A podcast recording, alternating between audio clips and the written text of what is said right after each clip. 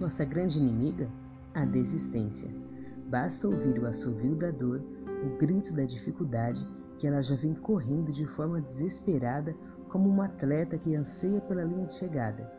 Seus ouvidos são aguçados e bem treinados para ouvir quem clama por ela no escritório depois de uma reunião com o chefe, no altar enquanto a noiva desfila no tapete vermelho, na universidade quando o fantasma do BCC aparece, no quarto escuro depois de muito choro e confusão dentro de si.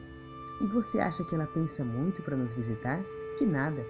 Logo pela manhã, ela invade o nosso silêncio matinal nos convida ao baile do fracasso da forma mais sutil possível, a fim de presenciar nossa formatura na escola do desânimo.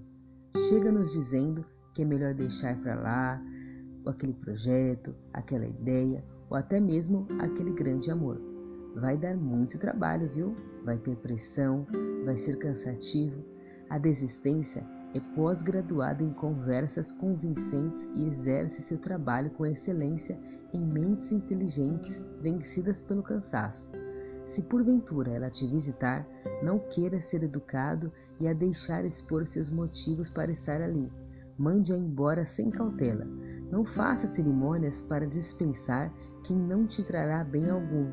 Enquanto não aprendermos a dizer não para o barulho dos pensamentos que nos fazem desistir, seremos mais um fracassado, dando as mãos para a incompetência e em alguns dias abraçando a frustração, de tal forma que enxergaremos o reflexo do nosso rosto inconformado na poça de lágrimas criada por nós mesmos.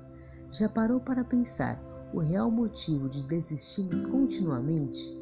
Será que o medo em avançar e assumir novas responsabilidades nos assombra de tal modo que escolhemos desistir todas as vezes que estamos prestes a mudar de nível? Desistimos daquilo que pedimos tanto em oração, mas quando recebemos, parece que já não damos o devido valor. O problema é que quem desiste o tempo todo deixa de viver momentos e histórias que só a persistência é capaz de proporcionar. Drible a desistência e a transforme em progresso a vitória só vem para quem permanece correndo, mesmo quando o cansaço bate a porta. Um abraço, Natália Camargo.